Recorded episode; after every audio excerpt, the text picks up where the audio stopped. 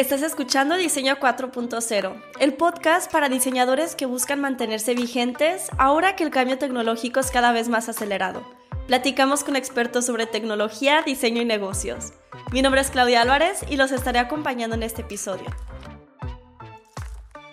Hola a todos, espero que se encuentren muy bien, ya llegó la época navideña. Aquí en Italia llevamos algunas semanas con frío y los supermercados están llenos de sus panes típicos de la temporada. Uno es el panetone, que es originario de Milán, y el otro es Pandoro. No sé dónde sea originario, pero siempre está esta pregunta como, ¿tú qué prefieres, Pandoro o panetone? Entonces, en lugar de preguntar por el clima para romper el hielo, suelen hacer esta pregunta sobre los panes. Para quienes festejan Navidad, les mando mis buenos deseos y coman cosas muy ricas por mí. El día de hoy nos acompañan dos diseñadores colombianos, una es la maestra Adriana Bastidas. Ella es escritora del libro Diseño Social, Enfoques, Conceptos y Proyectos de Diseño Industrial. Es docente de la Universidad de Nariño y estudiante de doctorado en donde está desarrollando investigación sobre el gremio artesanal de Colombia y la innovación social. El otro diseñador es Daniel Angarita. Actualmente está estudiando una maestría relacionada con diseño de producto en el Politécnico de Milán y durante la maestría ha trabajado con análisis de escenarios e integración de tecnología en nuevos productos. En Colombia estuvo trabajando con proyectos de interiorismo y diseño de packaging. Hoy tendremos la oportunidad de conocer Colombia a través de dos perspectivas en cuanto a ciudades y enfoque de diseño.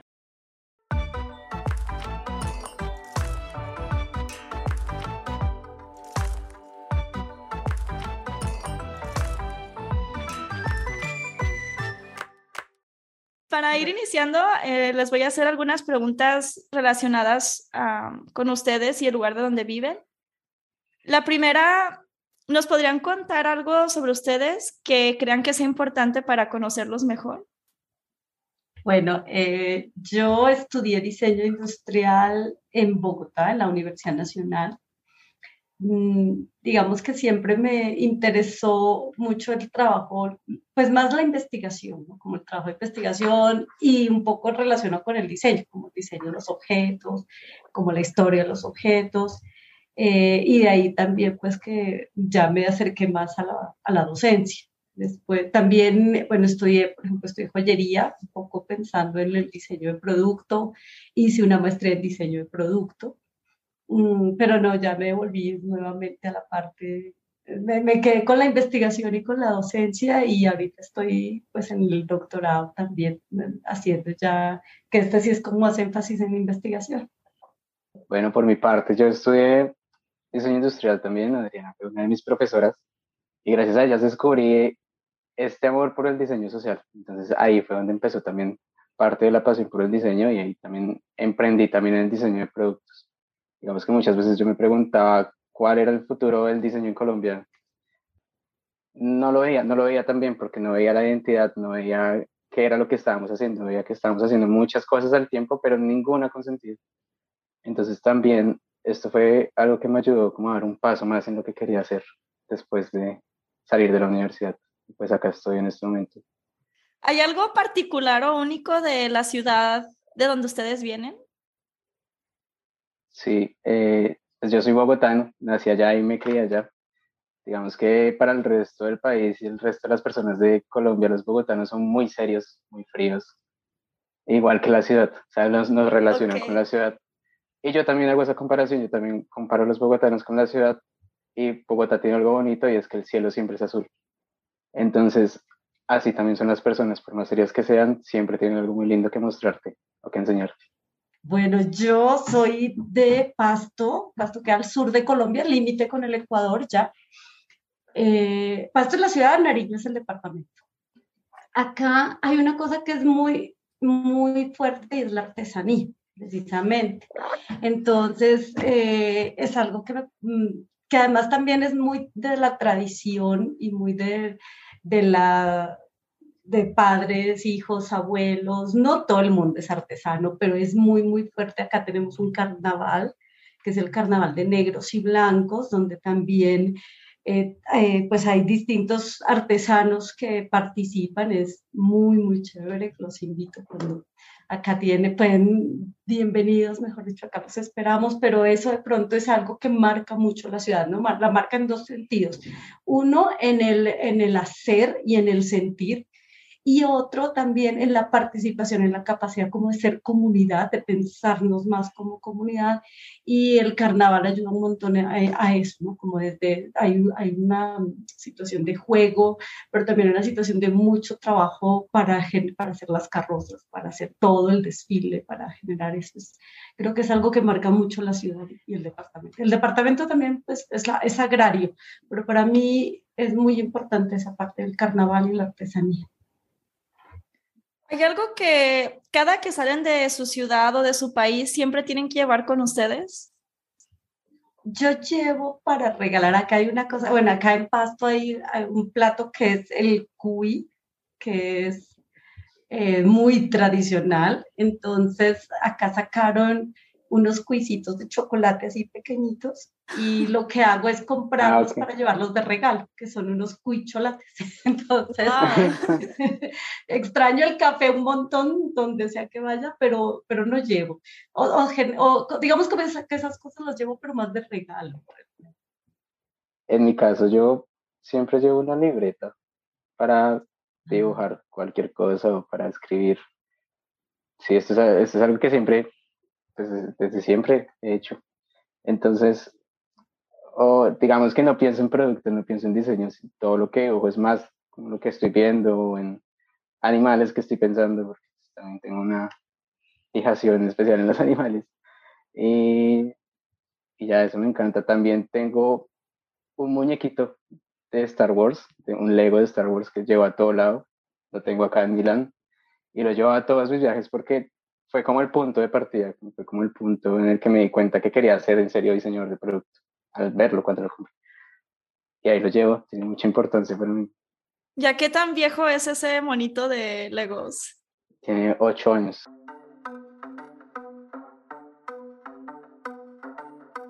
Desde su experiencia, ¿cuál es el sector de diseño más popular en Colombia? Yo creo que en Colombia hay mucho diseño de producto, que está relacionado pues también como con joyería, marroquinería, muebles, lámparas. Eh, este tipo de, de, productos son muy, y también quedan mucho espacio para emprendimiento, para generar emprendimientos. Por el otro lado, pues está todo lo del diseño gráfico, que es súper fuerte, y yo siento que ese tiene, pues que, el diseño gráfico, todo lo de comunicación, tiene mucha más, tiene mucha salida y muchas oportunidades y se está abriendo unos espacios increíbles, además, que es muy, muy interesante eso que está pasando. Y un poco, pues todo esto del diseño social, yo sí siento que se está abriendo espacio, pero que sigue siendo un poco emergente todavía. En mi caso, yo pienso que el sector de diseño más popular en Colombia es el gráfico, como tú decías, Adri. Digamos que ahorita hay una empresa que está pegando muy fuerte que abrió su sucursal también en México que se llama La Valentina. Entonces, es buenísima. Les recomiendo que la sigan. Eh, y también hay nuevos estudios que están generando espacios que están volviéndose más famosos. Hay, eh, hay uno que se me viene en este momento a la mente que se llama Cinco Sólidos. Hicieron hacen casas ahora para famosos, hicieron la casa de J Balvin, son de Medellín. Entonces también está como esa unión, ¿no? Como trabajo con la gente de mi país y ellos me hacen mis cosas los ayudan a, a emerger, pero sí, básicamente acá todo viene desde, desde muy abajo, gente que lucha mucho para poder salir adelante. Y pues algunos lo logran y algunos otros pues no reciben el trato digno que merecen, lastimosamente. Adri, porque dices que mm, la parte del diseño social es como que todavía tiene algunas dificultades. Porque pues el diseño tradicionalmente ha estado más vinculado a la industria o a los productos, a la parte sector productivo. Entonces, esa es una idea que se mantiene, yo siento que se mantiene mucho en la academia todavía y en, las, en la gente, en el, pues, es muy chistoso porque, digamos, como que siempre con las prácticas y las pasantías, entonces, pero ¿qué hace un diseñador industrial? O sea, como que todo el mundo tiene muy claro qué hace el gráfico, ¿cierto? Como, Eh, pero el industrial es como, no, no, no sé todavía, como o lo vinculan más a producto. En cambio, cuando se habla pues de esta parte social, primero no lo relaciona directamente en, en, el entorno, pero también hay cierto rechazo de muchos diseñadores hacia eso, como que dicen, no, eso no es diseño, o sea, el diseño es, tiene que ser con producto. Entonces, mm, claro, es mucho más complejo porque tú estás diseñando estrategias o estás diseñando eh, a veces talleres, a veces herramientas para los talleres, porque sí, uno aplica el diseño todo el tiempo, pero ya no tiene que ver, ya no es como un producto final definitivo, sino como parte de un proceso y de un proceso con la gente. Entonces, eso, eso, eso es difícil de aceptar para muchos profesionales, digamos, tradicionales, también es difícil para la gente que está empezando. Uno, no es para todo el mundo, uno sí tiene que tener cierto eh, empatía con eso. Y bueno, hay que abrir, se está abriendo camino todavía, hay mucho, hay mucha como rechazo. En general, hablando como de las diferentes industrias populares de diseño en Colombia, ¿qué creen que sea como algo que falte dentro de la comunidad de diseñadores para que puedan hacer su trabajo más fácil? Yo creo que darle más valor al diseño. Digamos que acá, yo pienso que acá, no, acá no, en Colombia, sigo pensando que estoy en Colombia.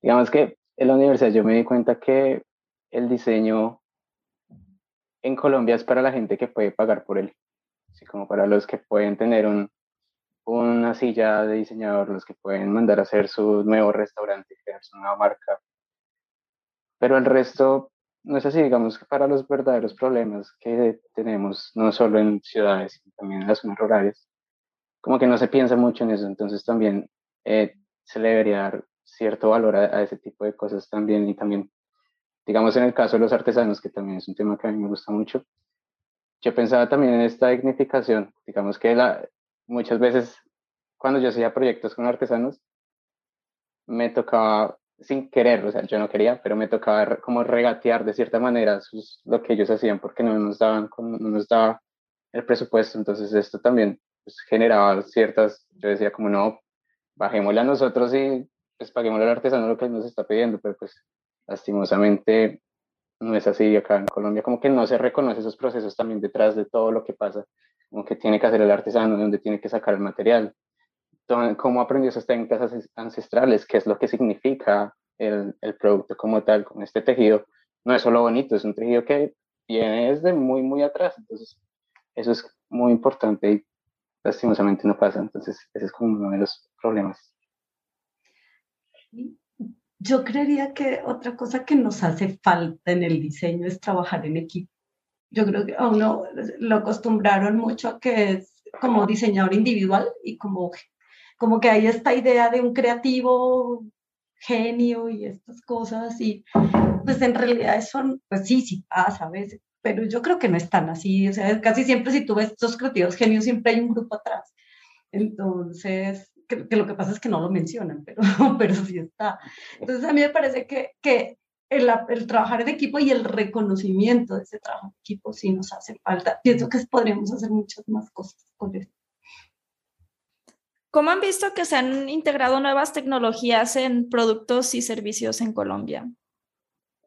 Pues te voy a contar un caso que me parece, que a mí me gusta un montón, que es, es muy, bueno, ya se está abriendo un poco aquí en Nariño, en la gobernación pasada. Mm, empezaron, contrataron muchos diseñadores para el equipo de trabajo de la gobernación. Y empezó a, se hizo, digamos, el plan de gobierno se hizo desde diseño participativo. Toda la organización fue como diseño participativo. Eh, después, por ejemplo, la presentación de datos, todos estos datos que son puras estadísticas, los, los trabajaron desde, hicieron una hackathon y llevaron ilustradores, un montón de fotógrafos, de todo, entonces se presentaron todos los datos de manera gráfica, eso fue pues, un éxito. Y, eh, están, y también empezaron a abrir como una, un sistema de gobierno abierto para presentar todos estos datos precisamente con todo el tema de la corrupción y todo. Entonces fue como una, una bandera que se, que se usó. Y Está también, están empezando pues a, a llevarlo a otros, a veces algunas ciudades, municipios, pero pues es muy poquito, pero me parece que puede haber algo y un campo muy interesante en esa. ¿Hay alguien en el gobierno que es diseñador o cómo fue que tuvieron la iniciativa de hacerlo desde diseño participativo? Sí, el, pues el gobernador tenía, era el primo. o sea, el primo era el publicista, no sé qué, y, y él es, es, una persona que tiene toda esta visión. Entonces él fue como el que le ayudó a organizar pues era, creo que siempre han trabajado juntos, entonces él ya le, el, el, el, el, que entró de como gobernador ya comprendía o tenía clara como el fuerte también del diseño, pero un poco también desde la comunicación. Y bueno, no, ellos sí trabajaron muchísimo con estas herramientas de, de participativas para, no fue fácil creo que no todo el mundo quedó contento, o sea, no, pues suena bonito, pero no necesariamente. A veces, de todas maneras sigue estando, ¿no? Toda la burocracia, todas las cosas, pero fue, pero es un buen comienzo. en tu punto de vista, Daniel, ¿cómo has visto que se han integrado nuevas tecnologías en proyectos y servicios? Yo lo veo más desde el punto de vista de, de los estudios, que es como lo que yo todo el tiempo estoy siguiendo, que es lo que está pasando con los estudios en Colombia digamos, cuando empezó todo esto de la pandemia y ahorita en la pospandemia, se impulsaron muchísimo, empezaron a encontrar la manera de cómo digitalizarse, básicamente. Entonces, todos se fueron a, a Instagram, todos se fueron a Facebook y todos empezaron a crear incluso sus propias plataformas. Empezaron a mostrarse más por ahí. Entonces, como digamos que ese voz a voz que se manejaba antes en Colombia con salir y conseguir clientes, se perdió un poco. Entonces, estos medios han ayudado muchísimo, han, han catapultado estos estudios y también ahorita son más famosos por eso. También es cierto que, digamos, con la pandemia también hubo como muchos avances, muchos avances en Colombia en general, también hubo en salud. Entonces en salud también empezaron a crear oficinas también para User Experience, eh, también contrataron un montón de, diseñadores y también están, digamos, mirando todo el tiempo cómo hacer que todo fuera más intuitivo para las personas desde sus casas. Entonces ahí también siento que fue más la necesidad de moverse hacia lo digital. Muchas veces cuando pensamos en tecnología nos viene esta palabra súper cliché que es innovación, ¿no? ¿Ustedes creen que para innovar se necesita integrar tecnología necesariamente? Y si no, ¿qué, qué es esta palabra que tanto mencionamos? ¿Qué significa? Es que sí, es lo que, lo que tú dices es cierto, es como, como una palabra que además a veces se vuelve como peligrosa, ¿no? O sea, en, en, el doctorado uno dice innovación y todo el mundo queda como, que, como momento tiene que definir eso y, y, ya casi a nadie le gusta, de hecho. Entonces, por, mm, pero bueno, yo pienso que, por ejemplo, la innovación tiene que ver más con novedades, o sea, podría, podría ser como novedades, pero también a mí me parece que puede estar más cerca a esa parte, pues en mi caso, ¿cierto? Y desde mi enfoque, mm, como desde lo social, como, como esta innovación a veces también se, se genera desde la tradición. O sea, ni siquiera es traer cosas nuevas, sino coger estos elementos que siempre han estado ahí, que además son tecnologías que a veces llaman blandas, ¿cierto?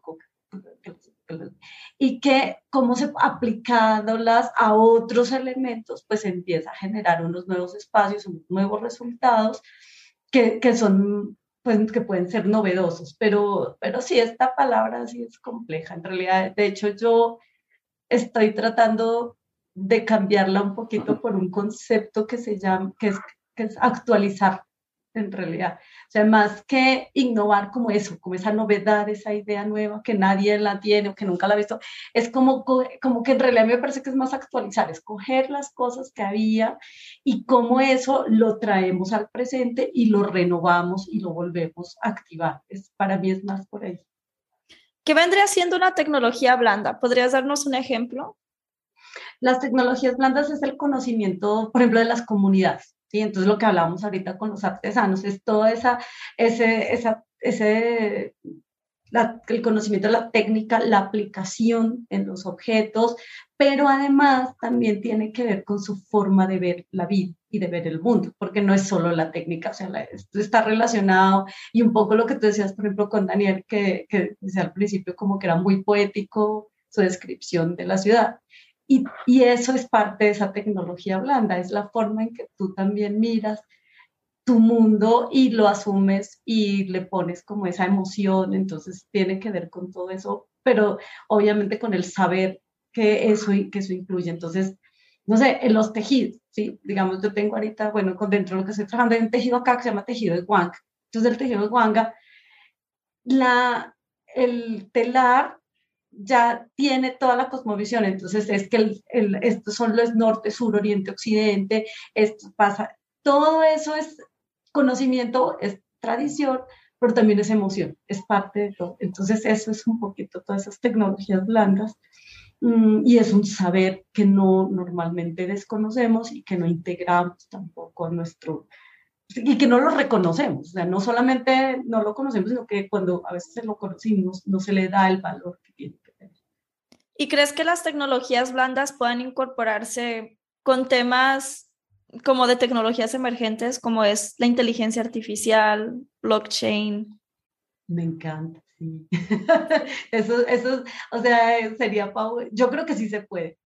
Sí, yo, yo la verdad sí creo que se pueden relacionar las tecnologías blandas con inteligencia artificial y también con análisis de datos, no sé si con blockchain, pero digamos que sí podemos generar, como volver al, no sé cómo decirlo, como volver al artesano, el propio, también el, propio stakeholder, entonces trabajar de artesanos para artesanos, y llevarlos también al mundo digital. Eh, digamos que lo que tú decías de actualización me gusta mucho más que innovación, porque digamos estas actualizaciones, eh, hace poco hice un, artículo sobre eso, sobre cómo llevar las artesanías al mundo digital.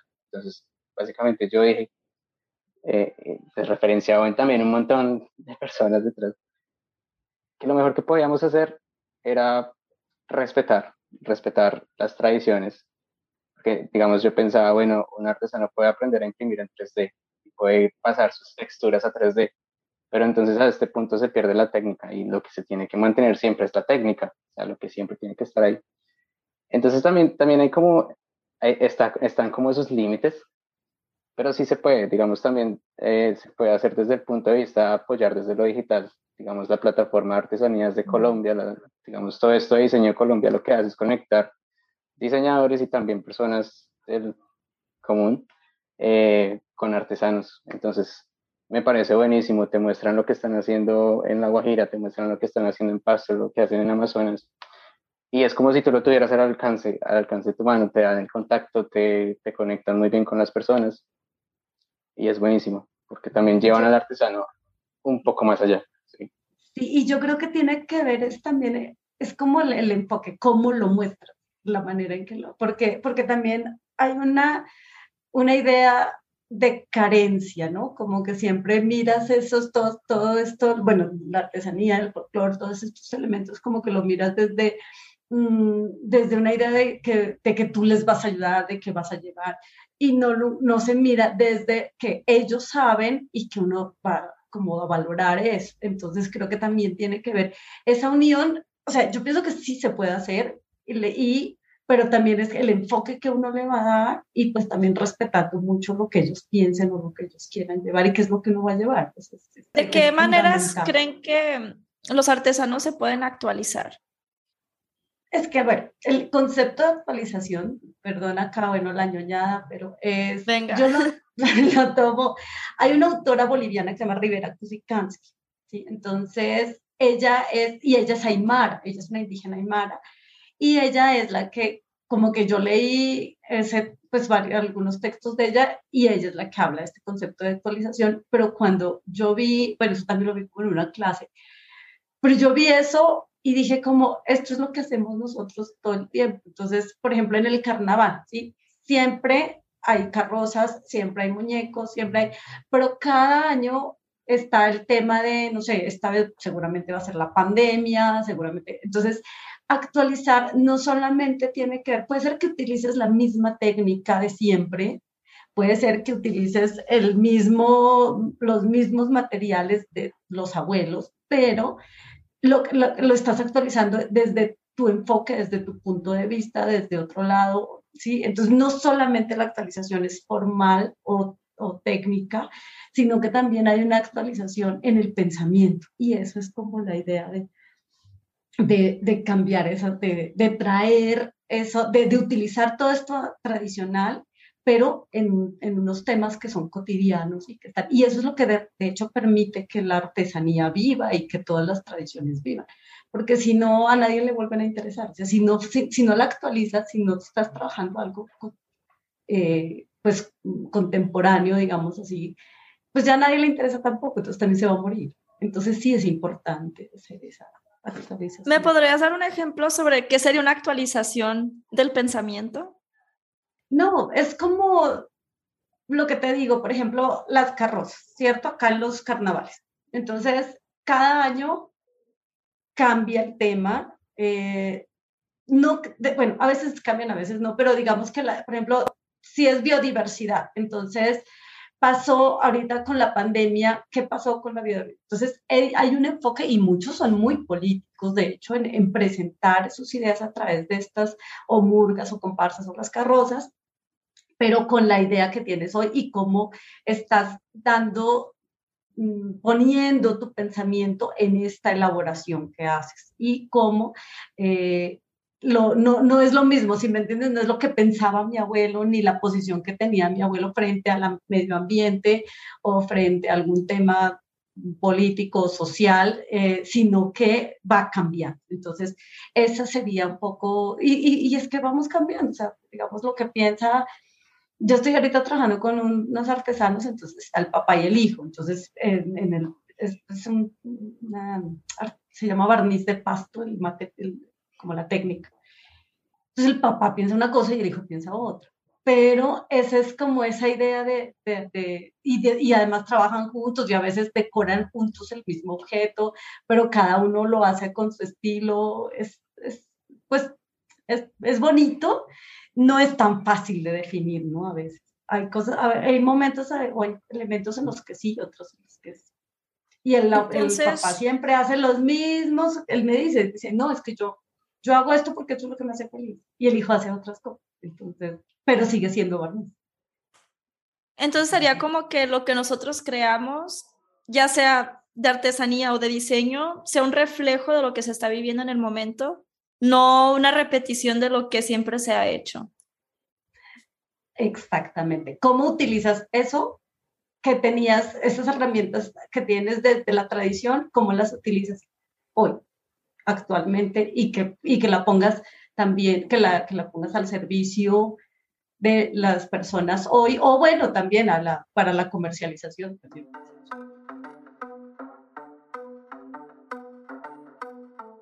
Regresando con el tema de productos o nuevos servicios que integran tecnología, para ustedes, ¿cuáles serían las principales preocupaciones? hay algo como que no funciona bien, hay como algún abismo, ¿no? Entre saber utilizar la tecnología o no. Pues yo la verdad creo que Colombia todavía en general está un poco, un poco no, está muy atrasada en tecnología y también en, términos de servicios. Digamos que en mi maestría yo he aprendido sobre servitización, que son cómo acompañamos todos los productos tangibles con una plataforma detrás, con sí, con un tipo de servicio.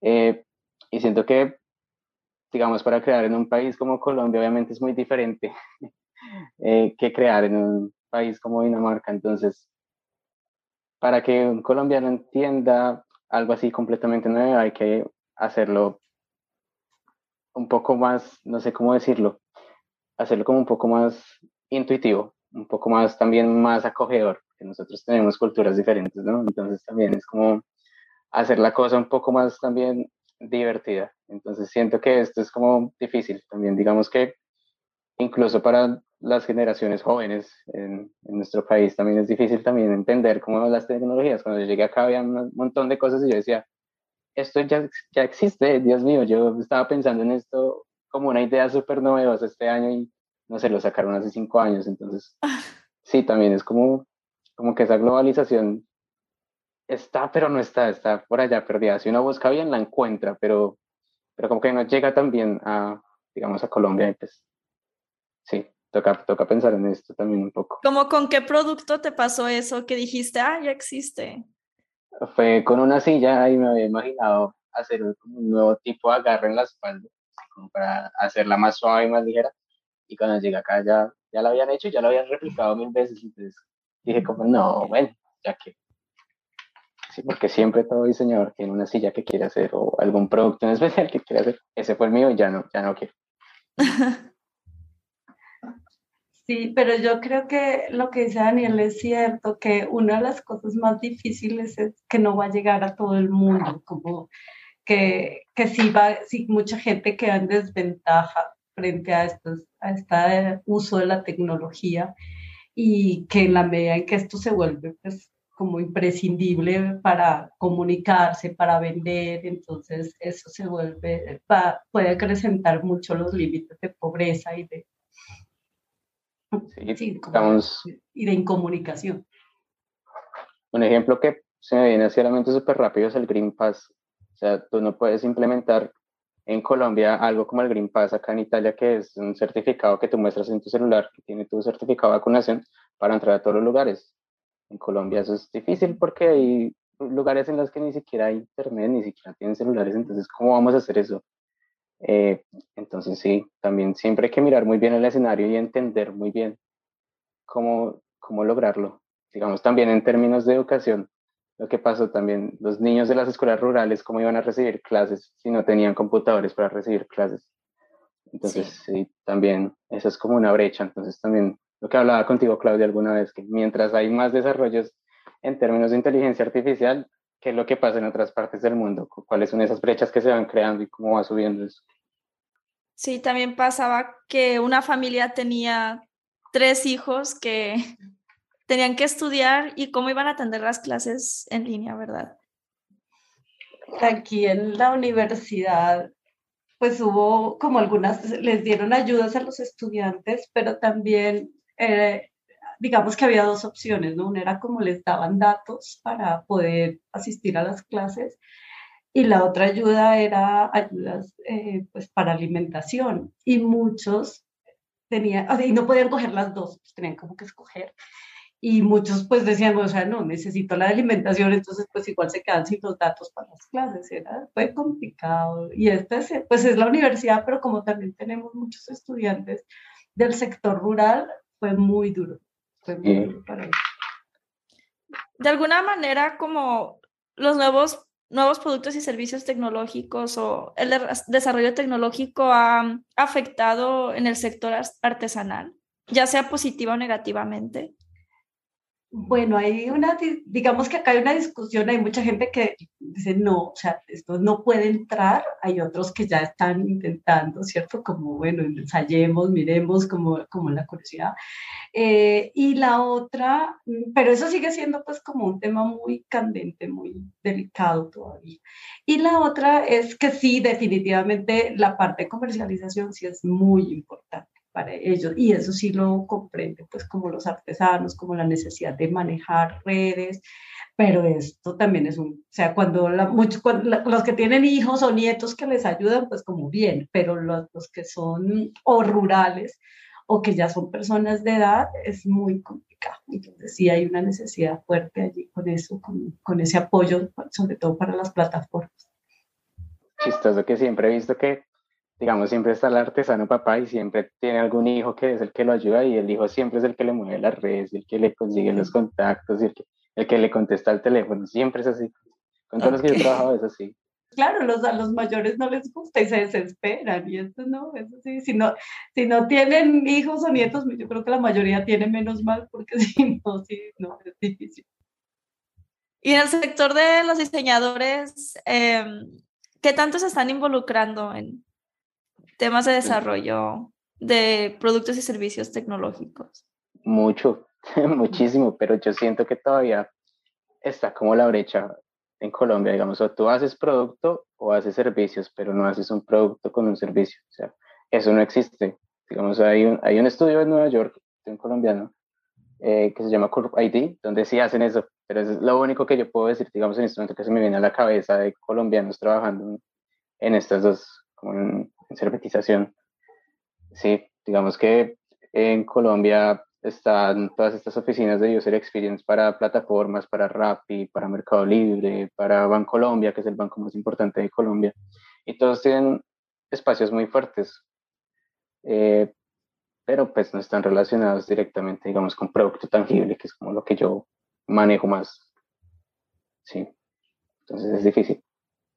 Pero sabes que, que, sí siento que pasa, eh, por ejemplo, que, bueno, también a raíz de la pandemia, como que, pues no sé en las ciudades grandes, pero en las pequeñas, todos estos, mm, de pronto como diseñadores, emprendedores que tenían cosas pequeñitas, como también, bueno, después de eso, después de la pandemia fue el paro, entonces, eh, como que todos nos devolvimos un poco a lo local, ¿sí? Eso también obligó a, cosas locales y eh, y yo lo que sí siento, de pronto no son tan tecnológicos, o sea, el uso tecnológico es más de red, de, de pero sí empezaron a pasar cosas interesantes con muchos de, de empezar a hablar, a conectarse, a unirse para generar, yo qué sé, combos, productos, eh, para ese tipo de cosas que me, me pareció, mm, no, me, me parecido interesante creo que ahí pueden pasar cosas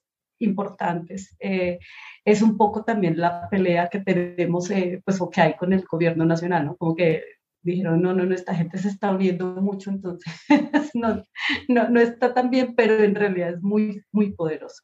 Esta, esa, esos vínculos que se pueden crear, que de pronto no, y también tiene que ver con eso, ¿no? De pronto como no tenemos tanta tecnología, entonces los vínculos se vuelven de otro, de otro, de otro carácter y, eso puede ser algo interesante, importante. Sí, digamos, y ahora hablando de gobierno, el gobierno en sí mismo tampoco como que toma en serio estas cosas. Tuvimos un caso hace poco con el Ministerio de las TIC, en donde se supone que el programa era llevar internet a las zonas rurales y se perdió ese dinero. Y, y así es con todo. Entonces, sí, tampoco es que haya mucho apoyo por parte del gobierno también en el desarrollo tecnológico del país. No, pero digamos que el asunto sí tuvo que ver con, con volver un poquito, o sea, como que sí, como es que Colombia está centralizado.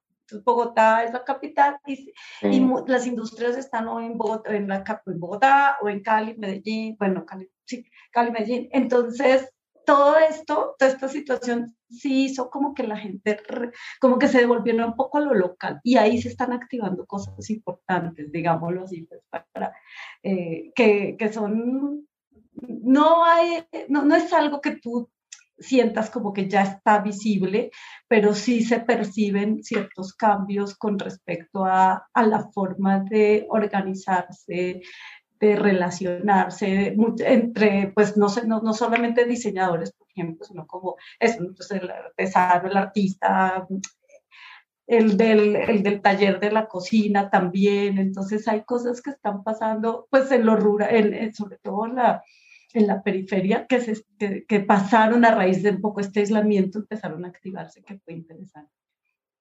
Y de alguna manera el consumo local ayuda a la economía y también al medio ambiente, porque no estás gastando energía para viajar fuera del país o para importar productos de otras partes. Estás caminando unas cuadras para ir a la tiendita de la esquina con la señora que vende sus productos y la estás ayudando también a que mejore su economía. Sí, sí, sí. Pues también, bueno, no, obvio, también mucha gente sigue comprando por internet. no, también es, pero, pero sí, sí, sí están las dos, o sea, la otra se fortaleció, como que había más, de, se, se, equilibraron un poquito. Digamos. Que algo buenísimo en los colombianos es que con lo mismo de siempre, siempre hacen cosas diferentes, siempre sale algo nuevo, como que saben cómo aprovechar los recursos y crear cosas nuevas.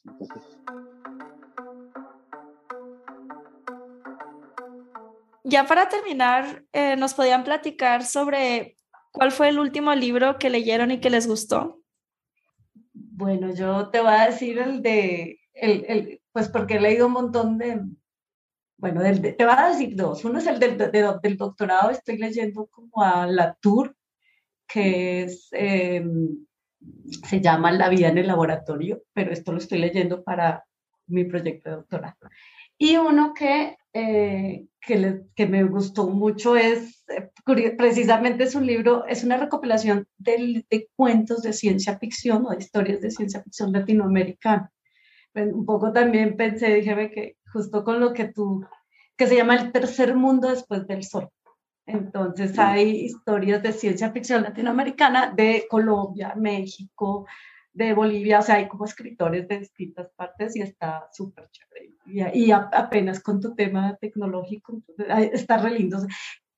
Oh, no fue el último que leí, pero hubo uno que me gustó mucho apenas entré a la universidad, que tuve que leer para una clase. Se llama Hidden in Plain Sight. Y el autor es Jam Chase. El libro es sobre, sobre cómo entender culturas, sobre cómo enseñar a los diseñadores a, a, hacer, eh, a estar inmersos en la cultura. Entonces, eh, básicamente habla de observar en lo ordinario, o sea, observar todo, qué es lo que pasa con las personas, cómo interpretan, por qué compran, no sé, esta caja de leche y no otra caja de leche. Sí, eh, por qué utilizan, no sé, el celular de esta manera, porque entonces es buenísimo, es buenísimo ese libro, como que me abrió el mundo y también me hizo entender que sí, muchas veces los diseñadores diseñan sin pensar en el, en el, en quién va a ser el usuario final, que diseñan lo que quieren y no, no, no debe ser así. Entonces, se lo recomiendo mucho, es buenísimo. ¿Hay alguna persona que les, les inspire o un tipo de persona que les inspire? Yo sí tengo un héroe diseñador. Eh, se llama Ives Behar, si lo conoces, es el director de Fuse Project se llama el estudio. Y él tiene un montón de charlas de Tech Talks y también otras charlas en las que habla siempre de qué es lo que hay detrás de los productos y cómo es que se debe reconocer ese camino. Como que un producto fue puesto sobre la mesa y las personas lo utilizan ya, pero nunca pensaron en cuál fue todo el proceso detrás de eso, quién fue el que pensó, como que fue lo que se tuvo en cuenta, como, sí, como todo lo que está detrás. Entonces, por eso es mi favorito. Reconoce esa parte que yo también siempre lucho por reconocer. Pues yo, digamos que ahorita, es que bueno, él no es diseñador propiamente, pero, diga, pero Arturo Escobar me parece que es eh, una buena opción. ¿Sabes de diseño quién me, me, parece? Bueno, William Morris, que creo que tenía un pensamiento muy actual para su época. Y, y, y, todo lo que está haciendo también como esta apuesta que hace Arturo Escobar por, lo, por el diseño y los diseñadores eh, como como pues personas capaces de, de ver otro y de, de, de, cambiar esa forma de ver el mundo, de asumir el mundo, me parece. Pues a ratos es eh, un poco ya utópico, siento, pero me gusta mucho. Me parece que, que ahí hay una intención muy fuerte en cambiar esa eh, idea de diseño y que, que es una gran apuesta también. ¿Hay algún libro en especial que te guste de él? Pues el que tengo, el que está leyendo ahorita es el de autonomía y diseño, creo que ya sacó otro, pero ese no lo tengo. Pero eh, es, es, pues es, a mí me, bueno, digamos que también las charlas de él son muy buenas y hay muchos, y mucha gente que está también ya empezando a irse por ese camino, entonces. También he escuchado mucho a él como referencia sobre temas de descolonización del diseño, que es todo un tema de qué hablar. Sí, sí, ese es otro todo, ese es otro, como, pues tiene que ver con todo lo que hemos hablado, de todas maneras. Eh, pero también sí hay, más, hay como más profundos, como temas más profundos dentro de eso. Pero sí está, está muy ligado a, ese, a esa capacidad de ver, de sentir, de reconocer esos otros mundos posibles, que a mí esa frase me encanta, de que no, no es de que seamos, y bueno, y la otra con la que les contaba, de, pero ella es socióloga, está Rivera Cusicans, que es socióloga, ella no es diseñadora. Mm, pero, pero también es toda esta idea de, de, que, de comprender que no hay una sola forma de ver el mundo y que todas, que todas sean posibles al tiempo. ¿Hay algún mensaje que les gustaría compartir a la comunidad de diseñadores que nos escuchan? Que piensen con más responsabilidad, creo que es lo que les puedo decir. No sé, muchas veces como estudiantes creamos un montón de proyectos y tenemos un montón de ideas, pero dejamos siempre a un lado como qué es lo que va a pasar después con el objeto, quién, quién está produciendo el objeto, de dónde viene el objeto, con qué materiales, con qué procesos vamos a hacerlo. Y siento que en este punto ya estamos al borde. O sea, si no hacemos algo ya, no, baila, ya nos jodimos. Entonces, digamos que lo que aprendió de la economía circular es siempre pensar con responsabilidad qué es lo que va a pasar eh, con nuestros productos una vez que ya no estemos o que ya no los utilicemos. Entonces, los invito a eso. Sí, yo, yo creo que otra cosa, bueno, yo, o tal vez estoy ahorita como muy con ese tema, pero es esa idea de trabajar en equipo. Y, y, también que tiene que ver, yo creo que eso también tiene que ver con lo que dice con que eso también nos ayuda a tener diferentes visiones y a poder ser más responsables con el planeta, con nosotros mismos. Hay un espacio, ahorita me, me, dijiste, hay un espacio acá, bueno, acá en Bogotá, eh, que se llama Cuadrilla Espacio. Entonces, a mí ese me gustó mucho porque es como, es abierto, o sea, hay carpinteros, diseñadores, fotógrafos, o sea, es como un montón.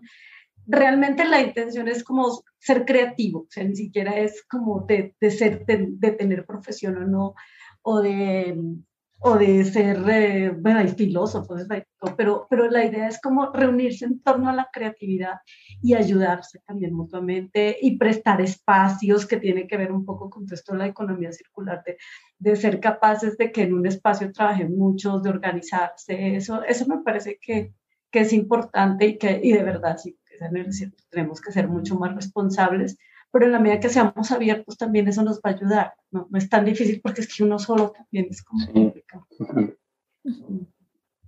Sí, es verdad. El diseñador no es una profesión solitaria, es un trabajo en equipo y entre más personas estén involucrados en el diseño de un nuevo producto o servicio, más integrales porque tienes diferentes puntos de vista. Entonces, algo que a mí se me ocurre, alguien puede complementar un ingrediente que yo no había considerado, ¿no? Hay un ejercicio que hicimos nosotros para cuando estábamos aprendiendo UX design, en el que tuvimos que resolver un desafío solos y después eh, nos daban como un puntaje dependiendo de la respuesta que dábamos a ese desafío, ¿no? Y después tenemos que resolver el mismo desafío, pero en equipo, y se sacaba el puntaje. Y en equipo a lo mejor nos llevaba más tiempo resolverlo, pero el puntaje era mucho más alto, más de dos veces más alto, ¿no? Y eso pasa siempre. Eh, si quieres llegar rápido, ve solo. Si quieres llegar lejos, ve acompañado, ¿no? no yo, yo, quería decir que hay otra clase de tu maestría, Claudia, que me encanta, que se llama Team Building en donde te enseñan a construir equipos, a definir los roles en los equipos y pues eso también es necesario también en, procesos de diseño, sí. Eso es re importante, pero re es que ahorita que tú dijiste eso, yo me quedé pensando, eso creo que es una tecnología poderosa en Latinoamérica. Porque sí, pues una amiga que, bueno, yo trabajé en una multinacional y me decía que todas estas, mm, cuando la pandemia eh, la mayoría de personas que estaban en Europa colapsaron mucho más rápido y fue un colapso muy fuerte eh, frente a todos los que estaban acá en Latinoamérica, porque claro, aquí en Latinoamérica está, pues bueno, no sé, estaba el papá, la mamá, la hermana, la vecina, alguien, o sea, hay formas en las que nos ayudamos mucho, pero que allá sí la gente estaba muy sola, entonces afrontar todo lo que tenía eh, entre casa, trabajo, no sé qué, fue mucho más complicado y que colapsaron mucho, mucho más rápido. Entonces, creo que ese sí es una, esa es una tecnología fuerte. Sí, ese es un fuerte. El, como esa, ese poder que tenemos de generar comunidad. Sí, esa es, ese es, por ejemplo, una tecnología blanda. No, no es fuerte, o sea, las blandas son eso que tiene que ver con las relaciones, con la forma de organizarse, pero, pero no es, la, digamos, las fuertes son como ya los, las metodologías y ya que tiene mucho más componente tecnológico, eh, como eh, software y estas cosas, ¿cierto? Muy bien, muchísimas gracias por acompañarnos el día de hoy y compartir un poquito sobre su perspectiva,